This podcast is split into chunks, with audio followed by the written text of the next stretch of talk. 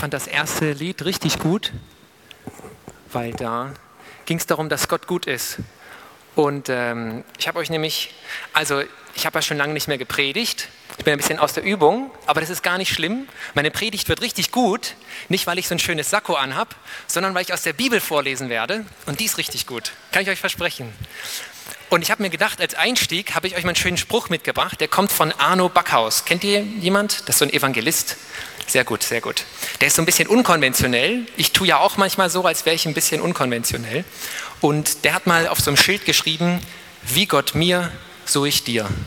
Und so stellt er sich dann in die Fußgängerzone und äh, guckt, dass Leute ihn ansprechen. Und das Gute an der Methode ist, wenn Leute auf ihn zukommen und eine Frage haben, Wort zu hören. Also ich finde das ganz cool, wenn man so ein bisschen so provoziert, sage ich mal, und eine Einladung gibt. Ja, du kannst mich ja fragen, wenn du möchtest. Und ich glaube, so als Christen können wir das eigentlich auch machen. Ich fand das cool, äh, was, äh, was Ina gesagt hat, dass wir ja Chancen nutzen können, einfach um zu säen. Und ob die Saat dann aufgeht, ist ja gar nicht unbedingt unsere Verantwortung. Aber genau. Heute also etwas zu, wie Gott mir, so ich dir. Hm. Es geht ein bisschen um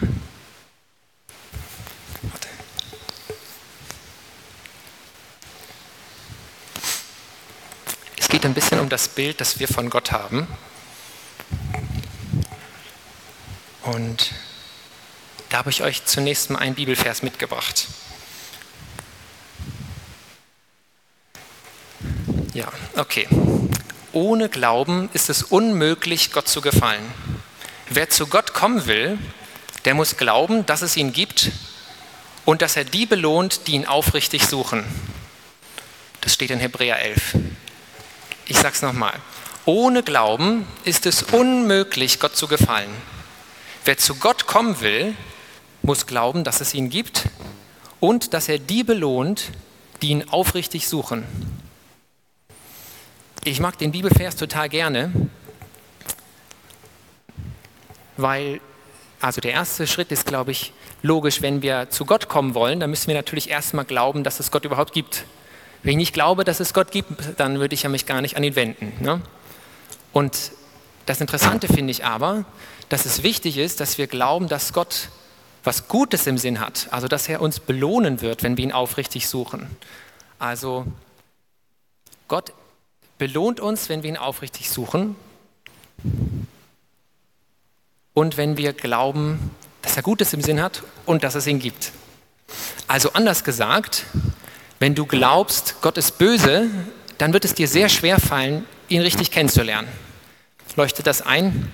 Wenn wir Gott gegenüber misstrauisch sind, vielleicht kennst du ja jemanden aus deinem Umfeld, Umfeld der Gott gegenüber misstrauisch ist, sagt, nee, also den Gott, den kann es gar nicht geben. Was derjenige macht, ist sich selber Steine in den Weg legen, er kann gar nicht richtig Gott kennenlernen. Zu Gott kommen können wir, wenn wir ihm Vertrauen schenken. Und ich glaube, das ist ein allgemeines Prinzip, was gar nicht nur für die Beziehung mit Gott stimmt, sondern wenn wir in jeglicher Beziehung, ob das jetzt die Ehe ist oder eine Freundschaft, wenn wir nicht, wenn wir kein Vertrauen haben, dann ist die Beziehung ganz schwer möglich. Vertrauen ist die Grundlage von Beziehung. Und Vertrauen kann man übrigens in einer Beziehung dann, wenn man sich verletzlich macht. Aber das nur so als Tipp am Rand. Mm. Heute geht es also ein bisschen um das Bild, das wir von Gott haben. Glauben wir wirklich, dass Gott gut ist? Und als hilfreiches Beispiel ähm, musste ich denken an die Geschichte von dem verlorenen Sohn oder die Geschichte vom barmherzigen Vater, könnte man sie auch nennen. Mm. Und die kennt ihr ja bestimmt alle sehr gut. Ich kann sie euch aber noch mal kurz zusammenfassen. Also, es gibt den jungen Sohn und der sagt, Papa, weißt du was? Du bist mir eigentlich völlig egal. Du könntest auch tot sein. Was mich interessiert, ist dein Geld. Gib mir doch einfach, was ich sowieso kriegen würde, wenn du stirbst, und dann mache ich was Schönes damit. Also kriegt der Sohn von dem Vater, der auch noch so großzügig ist, das halbe Vermögen und zieht in ein weit entferntes Land und schmeißt alles Geld aus dem Fenster. Der investiert das in, weiß ich nicht was, Bitcoin. Auf jeden Fall ist alles am Ende weg. Und, ähm, und jetzt kommt's. Und dann ist es gar nicht so, dass er denkt, oh, ich habe was falsch gemacht, sondern der hat Hunger. Und der musste sich so erniedrigen, dass er bei Schweinen gearbeitet hat. Also als Jude ist das ja furchtbar, wenn ich mit Schweinen arbeiten muss. Das ist das Schlimmste, was es gibt. Und er machte sich also auf den Heimweg und überlegt sich schon, was er sagt. Vater, ich habe gegen dich gesündigt und gegen Gott und so weiter. Und der Vater, was macht der? Ist übrigens eins meiner Lieblingsgleichnisse.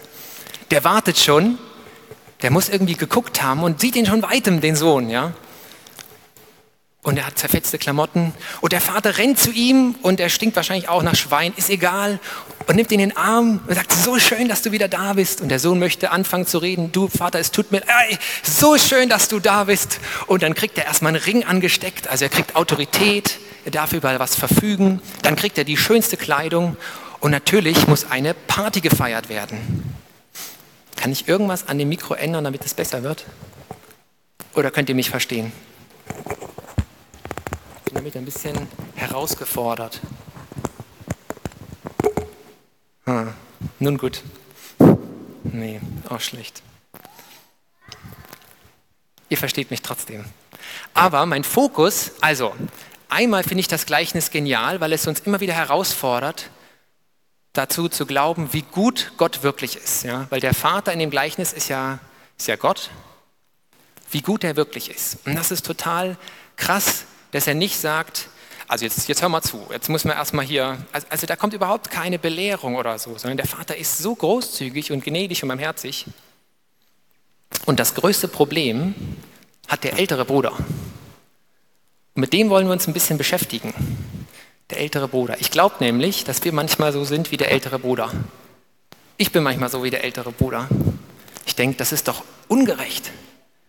Jetzt hat er da sein ganzes Geld aus dem Fenster geschmissen, kommt nach Hause und kriegt dafür noch eine Belohnung. Das ist doch völlig unfair. Unfair, genau. Ili hat es auch verstanden. Und was wollte ich gerade sagen? Total, total unfair. Und das ist so eine Verschwendung. Und ich, ich racker mich ab. Ich gebe mir Mühe. Und was kriege ich dafür?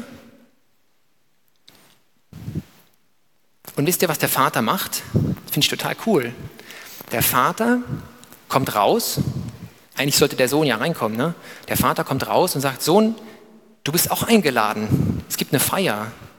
Dein Bruder war nämlich verloren und jetzt ist er wieder da. Und das müssen wir doch feiern. Der war so lange weg, wir haben ihn nicht gesehen, wir wussten gar nicht, ob er noch lebt. Vielleicht hat der Vater auch gedacht, er würde vielleicht sterben, also dass er den gar nicht mehr sieht, den Sohn. Ja? Also total große Freude. Und ich glaube, diese Einladung,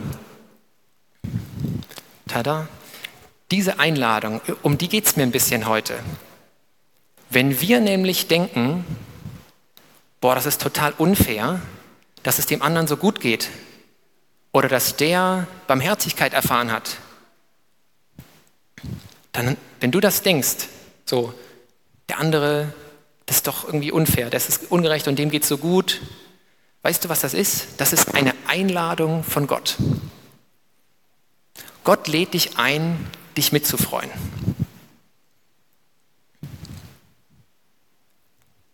Gott ist nämlich großzügig. Das sehen wir an dem Gleichnis. Der ist total großzügig. Er macht eine Feier. Und er sagt auch zu dem älteren Sohn, du, alles, was mir gehört, gehört doch auch dir. Und das hat er gar nicht verstanden, der ältere Sohn. Ich hoffe, ihr könnt mir folgen. Ich hab, mein Versuch war, den Spieß einmal umzudrehen. Ich spinne das mal noch ein bisschen weiter. Das ist jetzt ein bisschen ein, ein kleiner Sprung, aber das ich glaube, das funktioniert. Also wenn, hast du dich zum Beispiel schon mal gefreut, dass jemand anders mehr Geld hast, hat als du? Das könnten wir doch mal machen, oder? Oh, ist das nicht schön, dass es demjenigen so gut geht? Ich freue mich total, dass Moore jetzt eine Gehaltserhöhung bekommen hat oder was auch immer. Oder ich freue mich total, dass die sich jetzt ein Auto leisten konnten. Da kann die mich doch mitfreuen, oder? Ich muss doch nicht sagen, oh, ist das ungerecht, dass es dem gut geht, sondern ich finde, das ist eine Einladung, mich mitzufreuen. Und äh, ich hatte einmal die, die Gnade, jetzt will ich mich nicht selber loben, aber ich bin Gott sehr dankbar, dass das so gut funktioniert hat. Einmal in der Bibelschule, da waren Mitschüler von uns, also ein Ehepaar, die brauchten ein Auto. Und ähm, ich meine, wir hätten auch ein Auto gebrauchen können, das wäre nett gewesen. Ne? Auf dem Heiligen Berg, die Bibelschule, da kommt man nirgendwo hin, einkaufen ist schwierig und so. Aber ich habe gesagt, oh, ich würde mich richtig freuen, wenn die ein Auto kriegen. Und da hat Gott mir so eine Freude geschenkt, da habe ich dafür gebetet oder wir haben da zusammen für gebetet, dass die ein Auto kriegen. Und die haben tatsächlich eins bekommen. Und wisst ihr was? Ich glaube, ich habe mich mehr gefreut als die über das Auto. Das war so cool. Und das wünsche ich uns. Das wünsche ich dir, dass du diese Erfahrung auch machen kannst dass du nicht so knausrig bist, sondern auch großzügig, so wie unser Vater großzügig ist. Weil Gott ist nämlich richtig großzügig. Ich glaube, wir denken manchmal in so einem Belohnungssystem. Ne, ich, ich streng mich jetzt an und dann habe ich was Gutes gemacht, dann kriege ich eine Belohnung dafür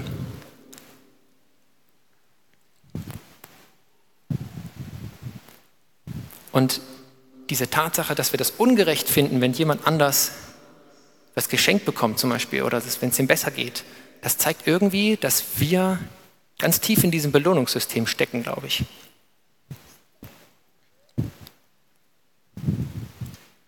Wenn wir denken, der sollte doch eine Strafe bekommen. Hm. Ein, ich, ein Gedanke, den ich gerade habe, Oh, ich, ich hoffe, ich bringe mich nicht selber durcheinander. Also ein Gedanke, den ich gerade habe, sind diese schönen Verschwörungstheorien. Gibt es ja ganz viele von gerade. Das boomt ja, das Geschäft. Und ähm, was ich da für ein Problem mit habe, ist immer, dass man Leuten so böse Absichten unterstellt. Also dieser Bill Gates, der hat doch ganz Böses im Sinn. Oder die Politik überhaupt. Oh, die Politik, die hat, da sind ganz böse Leute, die haben irgendwelche Pläne, die kontrollieren uns und wir sind die Opfer. Und ich mag diese Geschichte nicht. Die stimmt für mich gar nicht. Ich bin doch kein Sklave. Ich bin doch Gottes Kind. Oder? Und ich glaube, wenn wir, hm, wenn wir Menschen so das Schlechte sehen, dann sagt das ganz viel über uns aus. Dann sagt es was darüber aus, wie wir auch uns selber sehen und wie wir Gott sehen.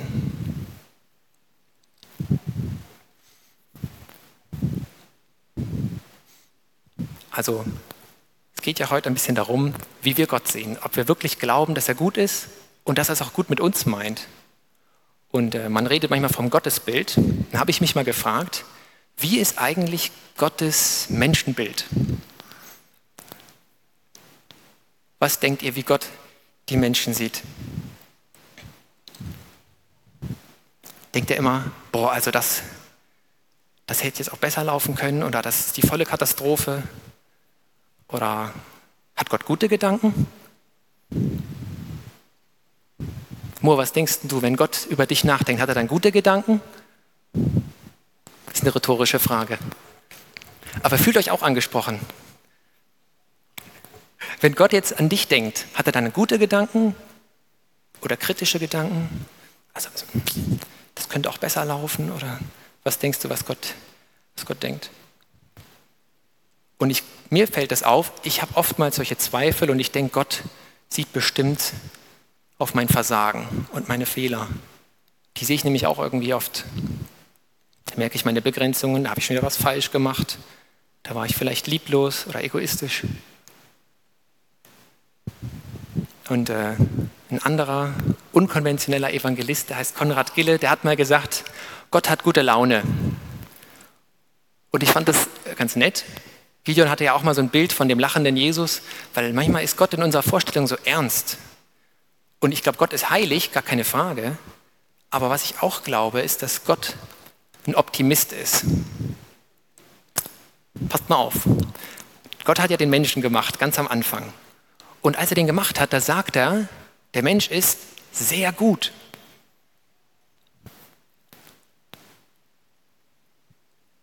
Und Kurze Zeit später, was passiert da? Die völlige Katastrophe. Der Mensch entscheidet sich für die Sünde und zerstört die Beziehung erstmal zu Gott. Da kommt ein Bruch rein. Aber hat Gott das nicht gewusst? Hat er das, äh, was ist denn da passiert? Hat er das nicht gesehen? Das musst du doch wissen. Wieso sagt er denn dann, der Mensch ist sehr gut? Aber ich glaube, Gott entscheidet sich dazu, platt gesagt für Optimismus. Gott ist nämlich ein Gott der Hoffnung und der Perspektive. Der hat Vision, der hat einen Plan und den hat er auch mit dir. Und der ganze Erlösungsplan, der ganze Heilsplan von Gott, der ist total optimistisch. Niemand würde doch so viel investieren, wenn er nicht glauben würde, dass das was bringt. Verstehst du? Du bist weit davon entfernt, ein hoffnungsloser Fall zu sein. Ja? Weil Gott hat nämlich einen guten Plan, einen richtig guten, der ist bis zum Ende durchgedacht. Und ich glaube, wir kommen nicht weiter, wenn wir immer wieder zweifeln, ob Gott uns wirklich 100% liebt. Das ist nicht arrogant, wenn ich sage, Gott liebt mich total und völlig, sondern das ist das Einzige, was mich dazu bringen kann, frei zu sein und zu sagen, wie Gott mir, so ich dir. Wenn ich wirklich erfahren habe, wie gut Gott ist, wenn ich diese Großzügigkeit erfahren habe und diese Gnade vor allem, dann kann ich gnädig sein mit anderen. Das begeistert mich. Ich hoffe, ihr könnt mir folgen. Sonst, sonst teilt einfach die Begeisterung darüber, wie groß Gott ist. Das ist auch gut. Also nochmal den, nochmal dieses, den Spieß umdrehen. Wenn du mit jemandem ein Problem hast,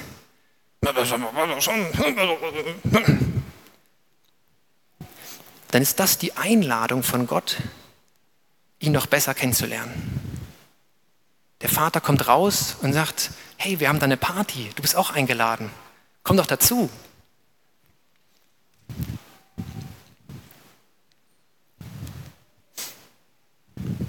Dein Bild von Gott bestimmt dein Handeln. Glaubst du das? So wie du über Gott denkst, das macht einen großen Unterschied in deinem Leben.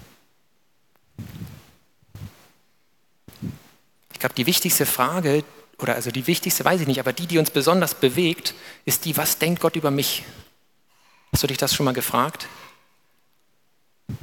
Ich habe ja schon gesagt, ich frage mich das oft und manchmal zweifle ich, ob er wirklich einen guten Blick hat. Aber ich hoffe, ihr könnt euch heute mitnehmen, dass Gott einen guten Blick hat. Ja? dass er was Positives sieht, wenn er über dich nachdenkt. Ähm, die, die Tina ist ja, ist ja Coach. Und auf ihrer Internetseite, da ist so ein richtig schlaues Zitat von Goethe, das ich jetzt leider nicht wiedergeben kann. Ich hätte es mir aufschreiben sollen. Aber das Prinzip, das, das hat sie, glaube ich, auch verinnerlicht. Wenn ich was Gutes in Menschen sehe, dann werde ich automatisch das fördern und hervorbringen. Nochmal, also als Coach gedacht, wenn ich das Potenzial in jemandem sehe, dann kann ich das fördern. Dann mache ich denjenigen noch mehr zu dem, was ich denke, was er werden kann. Und das Gegenteil ist traurigerweise genauso wahr. Wenn ich denke, ach, aus dem kann nichts mehr werden, der, der hat überhaupt, den kannst du in die Tonne treten oder so, dann wird doch nichts besser werden, da wird er doch nicht sich verändern. Ich bin total dankbar, dass es in meiner Schulzeit, wo ich an mir gezweifelt habe, Lehrer gab, die das Potenzial gesehen haben. Die gesagt haben, doch, der Lukas, der kann das. Der schreibt zwar die ganze Zeit Fünfen und Sechsen, aber der kann was. Und das war wichtig, weil ich habe daran gezweifelt. Und ich glaube, wir brauchen diesen Zuspruch, dass da noch was geht, dass es nicht hoffnungslos ist, sondern dass da Potenzial schlummert. Und dieses Potenzial, das sieht Gott in deinem Leben. Und das Schöne ist, wenn wir das auch in anderen sehen können. Ich muss ganz ehrlich sagen, ich sehe oft die Fehler von anderen. Mir fällt manchmal auf, was der und der falsch macht. Das könnte man so besser machen, das könnte man optimieren. Kennst du das? Denkst du das auch manchmal? Fühl dich bitte ertappt. Das ist in Ordnung, ja. Es ist auch gut, wenn man Sachen mal verbessern kann. Aber das Schlimmste ist, wenn wir da so eine Hoffnungslosigkeit sehen, wenn wir sagen, ach, das wird nie besser, der wird immer schief singen. oder was auch immer dir einfällt, der wird immer so ein schlecht, gelauner, schlecht gelaunter Mensch bleiben. Oder die Beziehung, die ist total am Ende, das wird nie wieder repariert werden. Die Gedanken kommen nicht von Gott. Gott hat eine positive Perspektive. Jetzt kann man ja sagen, aber was, wenn es doch schief geht? Wenn es doch nicht klappt? Zum Beispiel, wenn ich einen Vertrauensvorschuss gebe und dann werde ich doch enttäuscht. Also wenn ich, das, wenn ich mich entscheide, ich möchte jetzt das Gute sehen, ja, wir leben müssen. Damit muss Gott ja auch leben, oder? Er macht ein Angebot, total groß, eine Einladung. Du bist auch eingeladen. Alle sind eingeladen. Aber ich glaube, viele wollen irgendwie gar nicht kommen. Das tut weh, oder?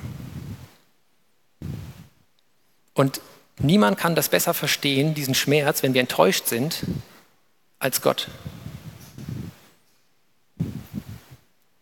Ich finde das so schön, dass, dass die Bibel sagt über Jesus, dass er unsere Gefühle auch alle gefühlt hat. Der kann das total nachvollziehen. Das kann uns Trost geben.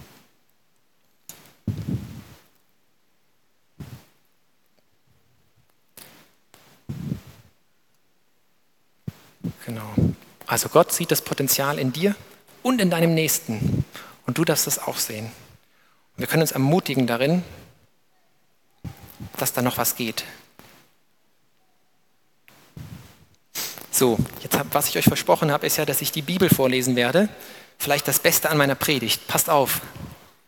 Geht los. Also, das hatten wir schon. Ohne Glauben ist es unmöglich, Gott zu gefallen. Wer zu Gott kommen will, wenn du Gott kennenlernen willst, musst du glauben, dass es ihn gibt und dass er dich belohnt, wenn du ihn aufrichtig suchst.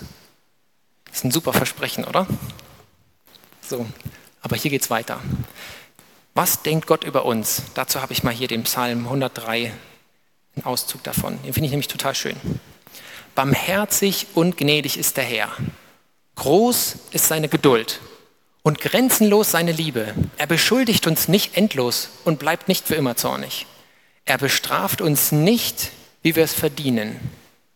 Unsere Sünden und Verfehlungen zahlt er uns nicht heim. Denn so hoch wie der Himmel über der Erde ist, so groß ist seine Liebe zu allen, die Ehrfurcht vor ihm haben. So fern wie der Osten vom Westen liegt. So weit wirft Gott unsere Schuld von uns fort. Wie ein Vater seine Kinder liebt, so liebt der Herr alle, die ihn achten und ehren.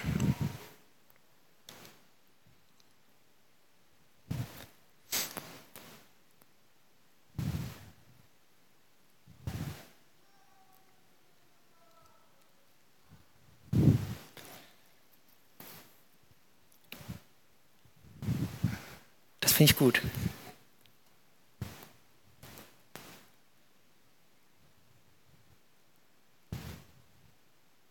Finde das Mut machen. Ich brauche manchmal nämlich auch eine Ermutigung. Deswegen habe ich gedacht, ich ermutige euch heute auch mal. Also Gott meint es wirklich gut, wirklich, wirklich, wirklich gut. Und wenn wir das noch nicht, wenn wir uns Sorgen machen, ob Gott wirklich ob wir wirklich bei ihm sind, angekommen sind, wenn wir jetzt sterben, ob wir dann bei ihm sind oder was auch immer deine größte Angst ist, wenn du an das Ende deines Lebens denkst. Diese Angst, die kann Gott dir nehmen. Das ist das, was, was er völlig ausfüllen möchte.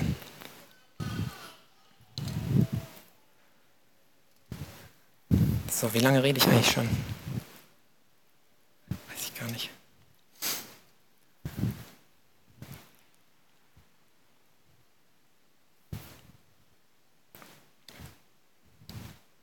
So, ihr kriegt heute also eine, keine, keine super lange Predigt, sonst drehe ich mich im Kreis.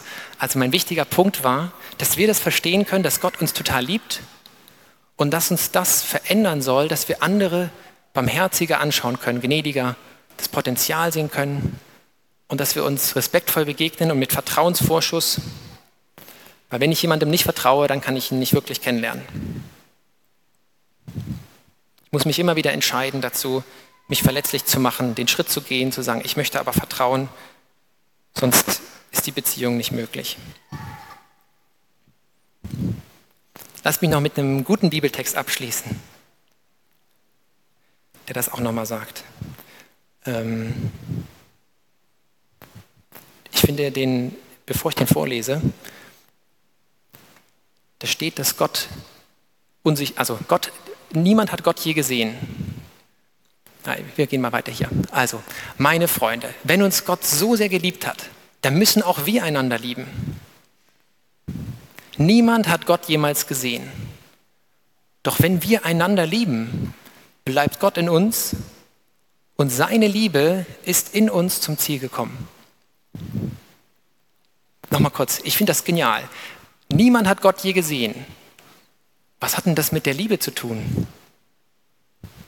Find, das, versteht ihr den Zusammenhang? Ich finde den genial. Also es geht um Liebe und dann sagt auf einmal Johannes uns, niemand hat Gott je gesehen. Aber wenn wir uns einander lieben, dann wird Gott sichtbar. Ich glaube, das ist das, was er uns hier sagen will. Dann kommt Gottes Liebe in uns zum Ziel. Also wenn du Gott sichtbar machen möchtest, dann lieb deinen Nächsten, steht hier. Es geht noch weiter.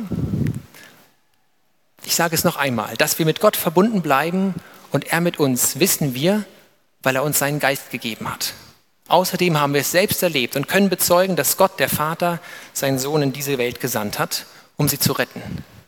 Und wer bekennt, dass Jesus der Sohn Gottes ist, der bleibt in Gott und Gott in ihm. Wir haben erkannt, dass Gott uns liebt und wir vertrauen fest auf diese Liebe. Gott ist Liebe und wer in dieser Liebe bleibt, der bleibt in Gott und Gott in ihm. Darin hat Gottes Liebe ihr Ziel erreicht, sodass wir dem Tag des Gerichts voller Zuversicht entgegengehen können. Denn wir sind in dieser Welt schon ebenso mit dem Vater verbunden, wie Christus es ist. Seht ihr, da steht es nochmal, der Beweis aus der Bibel. Wir können, Optimist, wir können auch optimistisch sein, wenn wir an das Gericht denken am Ende der Zeit, weil Gott uns liebt. Und da ist kein Raum für Angst. Geht noch weiter. Wirkliche Liebe ist frei von Angst. Ja, wenn Gottes vollkommene Liebe uns erfüllt, vertreibt sie sogar die Angst. Wer sich also fürchtet und vor der Strafe zittert, bei dem ist Gottes Liebe noch nicht zum Ziel gekommen. Aber wir lieben, weil Gott uns zuerst geliebt hat.